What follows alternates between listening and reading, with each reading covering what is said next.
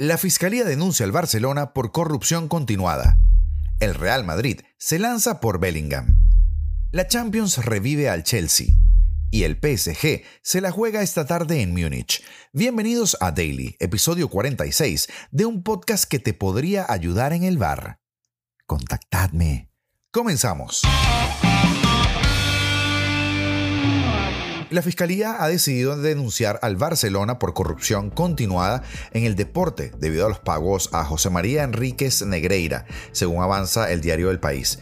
La denuncia señalará al club como responsable del delito y también al expresidente José María Bartomeu.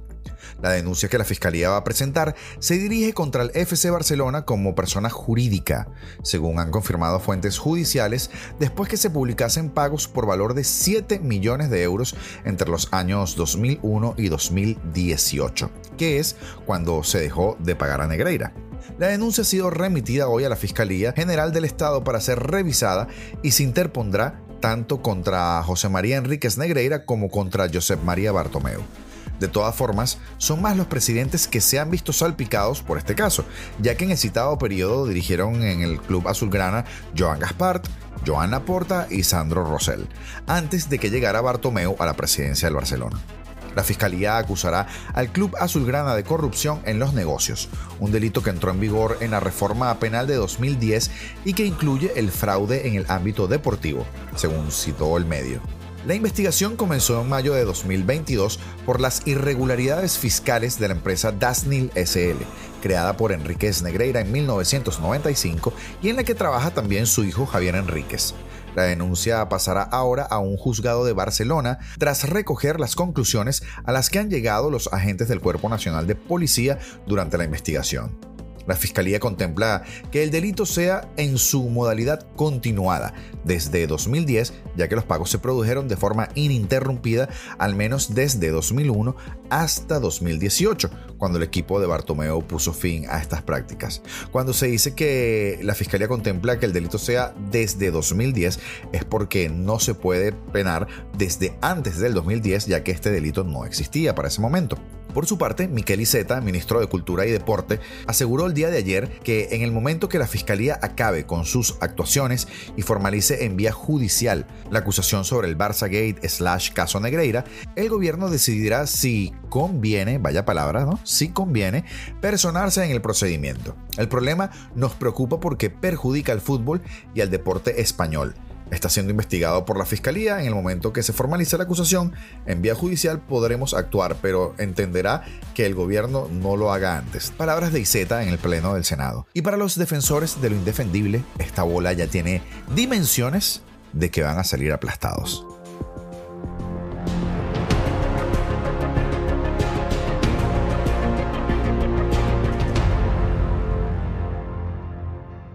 Y el caso Bellingham se calienta, según informa Santiago Wona de Mercato, el Real Madrid ha dado un paso al frente respecto al fichaje del centrocampista del Borussia Dortmund, Jude Bellingham.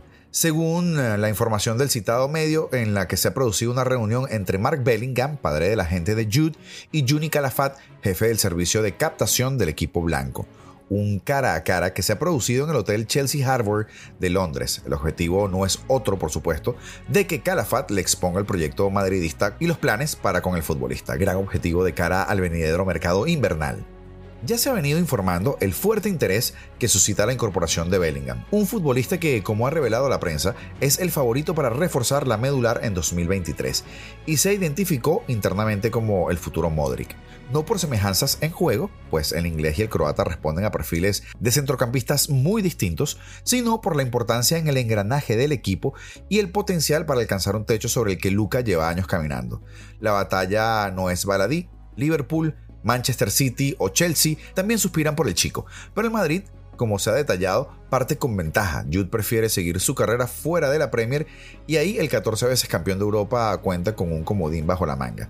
Hasta ahora, la operación estaba en stand-by antes del Mundial. El Borussia programó una reunión en la que se sentase junto a su estrella para conocer sus intenciones. La intención inicial era que esa cumbre tuviera lugar una vez finalizase la cita mundialista y no después del 6 de enero, pero todo se ha ido dilatando. Ese encuentro entre los negre amarillos y el internacional con los Three Lions no se ha producido pues el jugador de 19 años apenas no tenía prisa por acelerar el proceso. Consciente de que tiene la situación controlada, termina contrato en 2025 y el Dortmund, por supuesto, desea renovarle. Él se aprovecha de esto. Hasta ahora, el Real Madrid no había dado un paso al frente más allá de sondear la operación, algo que según explicó algo que, según explica Food Mercato, habría cambiado con la citada reunión entre Juni Calafat y Mark Bellingham. La operación no se cerrará por menos de 100 millones de euros, hecho que hace que el Madrid estudie de manera minuciosa el movimiento. Es más, la potencial extensión de contrato de Modric y Cross, ambos finalizan su vinculación actual el 30 de junio venidero, podría colocar un paisaje en donde el club blanco tratase de dilatar el aterrizaje del crack de Dortmund un verano más. Y es que en 2024, además, podrían apretar en la negociación para limar algunos millones al precio, ya que sería la última ocasión que podrían ingresar por la ventana en el Signal Duna Park. Eso sí, la prioridad número uno sigue siendo hacerse con Jude Bellingham.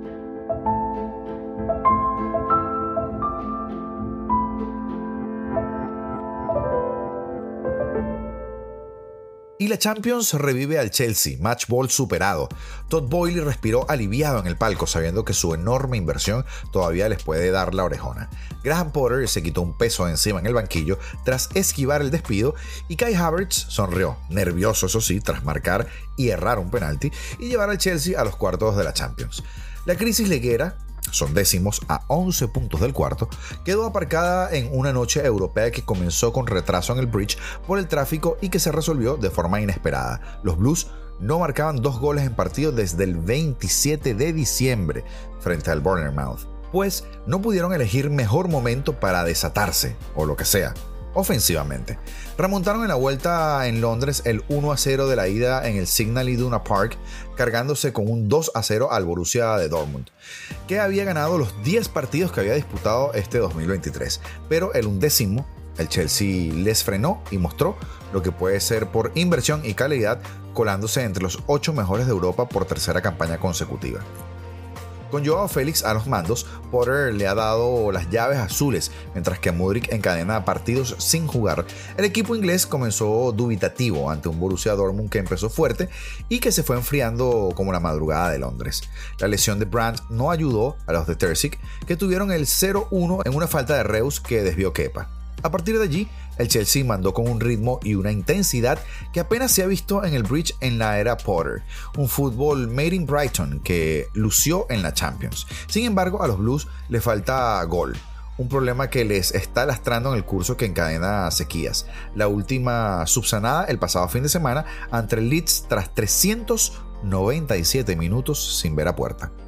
Havertz es el mejor ejemplo del poco punch del Chelsea. Con Aubameyang fuera de la lista europea, el alemán es el 9 y se fabrica a ocasiones como tal. Brilla en todo lo que hace, pero le falta fuego para machacar. La primera acabó en el palo, su momento llegaría después. El carrusel de falta de puntería azul tuvo de todo. Koulibaly despejó un chut a portería vacía, Joao se topó con Meyer y Sterling tras rematar mal a la primera, pero igualó la eliminatoria clavándola en la segunda. El Chelsea tenía la prórroga pero no quería llegar a ella y en la segunda mitad un centro de Chilwell pegó en la mano de Wolf. El árbitro McKelly, tras consultar al VAR, decretó penalti en una acción que en España sería una locura, porque el Chelsea no protestó nunca. Sin embargo, se hizo lo que se tenía que hacer. Revisar la acción y al darse cuenta que era penalti, señalarlo. No es más simple que eso. Havertz disparó y la pegó contra el palo, pero se repitió por invasión visitante del área antes del lanzamiento. A la segunda, el alemán repitió el mismo procedimiento del primero y no falló, empaquetando así el pase. Se secó los sudores fríos y otra vez fue decisivo. Con el 2 a 0, el Dortmund se hizo grande y buscó el gol que les mantuviese vivo. Bellingham, que dejó detalles, tuvo su diana, pero remató fuera. Tendrá que esperar otra temporada o hacerlo en otro equipo para brillar en la Liga de Campeones. Kepa le hizo un paradón a Wolf, por cierto, y conservó el botín azul. El Chelsea no cerró a la contra, Gallagher marcó, pero Sterling inició la jugada en fuera de juego, una clasificación que mantiene, al menos en Europa, a salvo su inversión. Fueron 611.5 millones de euros en fichajes anuales y los 392.5 invernales que todavía pueden hacerle campeones. Y Boyle está allí, a la espera, echando números porque todavía le dan. Y ya para cerrar, el PSG se la juega esta tarde en Múnich. El PSG está al borde del abismo. Así de claro, la derrota en la ida de octavos de final 0-1 en París pone el conjunto de Christophe Galtier en una tesitura muy pero muy áspera. ¿Cómo sería quedarse fuera de los octavos de la Champions por segunda vez consecutiva desde que el club adquirió el trío más galáctico de la historia del fútbol?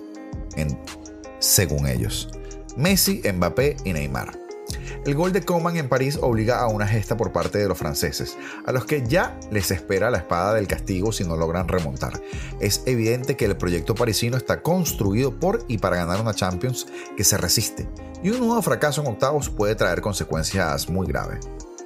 Así, una derrota ante el Bayern en la tarde de hoy podría suponer un difícil futuro para las dos personas del proyecto PSG, el citado Galtier y el director deportivo Luis Campos.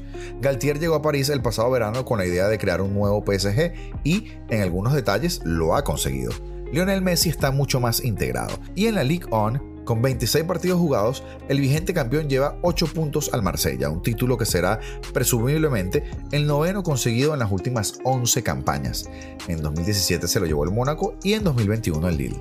Pero un título con el que la propiedad catarí que adquirió el club por completo en la temporada 2012-2013 no estará contento. Ellos quieren la Champions.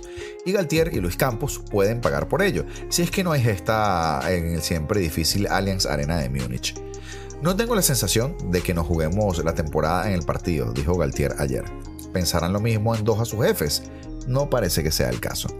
Luis Campos, por su parte, fue anunciado como nuevo director deportivo el 10 de junio de 2022, trabajo que comparte con el de asesor deportivo del Celta de Vigo, pero su planificación deportiva se verá juzgada desde Doha por los resultados europeos. El club francés es un conjunto sin extremos hoy en día. Puerta Grande o Enfermería si quedan apeados en octavos de final tras el dramático caos de la temporada pasada en la remontada del Bernabéu con aquel fallo de Donnarumma. A este dramatismo nada ayuda la lesión de Neymar, a quien todo el mundo miró ayer de reojo tras confirmarse que estará out toda la temporada. Un contratiempo más en un equipo que rara vez ha tenido a toda su plana mayor sana en momentos clave. Y hasta aquí el episodio del día de hoy. Estaremos siguiendo los partidos de Champions a ver qué depara esta llave y por supuesto estaremos con más informaciones en nuestras redes sociales. Gracias por estar allí como siempre. Esperamos que este episodio haya sido de tu agrado y nos despedimos hasta mañana.